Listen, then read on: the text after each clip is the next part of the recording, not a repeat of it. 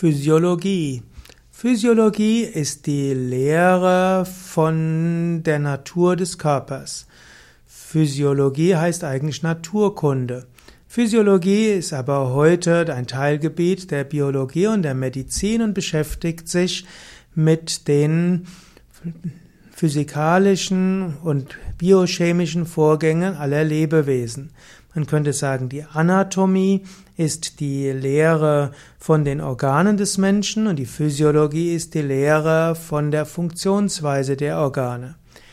Die Physiologie beschreibt also, wie Organe funktionieren und auch wie verschiedene Organe miteinander zusammenwirken.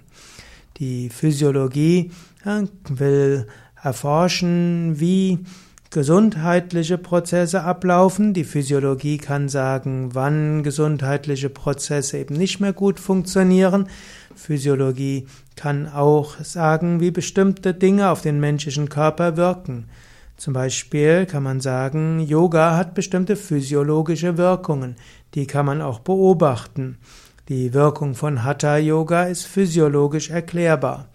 Physiologie sagt zum Beispiel, dass der menschliche Organismus nach, nach äh, Gleichgewicht strebt, hm, also in Homöostase strebt. Und so gibt es verschiedene Regelkreise, die dazu führen, dass der Mensch auf verschiedene Reize der Umwelt reagieren kann und dass er in sich immer wieder zur Harmonie kommt. Und man könnte sagen, Yoga hilft, dass die Homöostasefähigkeit des Organismus gestärkt wird. Der, das Yoga er hat verschiedene Reize für den menschlichen Körper, die dafür sorgen, dass der Körper besser sich selbst regulieren kann. So wird manchmal eben Yoga als äh, Homöostase-Training bezeichnet.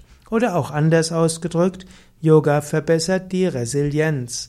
Yoga verbessert die Funktionsweise von physiologischen Prozessen, dass der Mensch bei Reizen und bei dem aus dem Gleichgewicht kommen durch verschiedenste äußere und innere Faktoren zügiger wieder sein natürliches Gleichgewicht findet.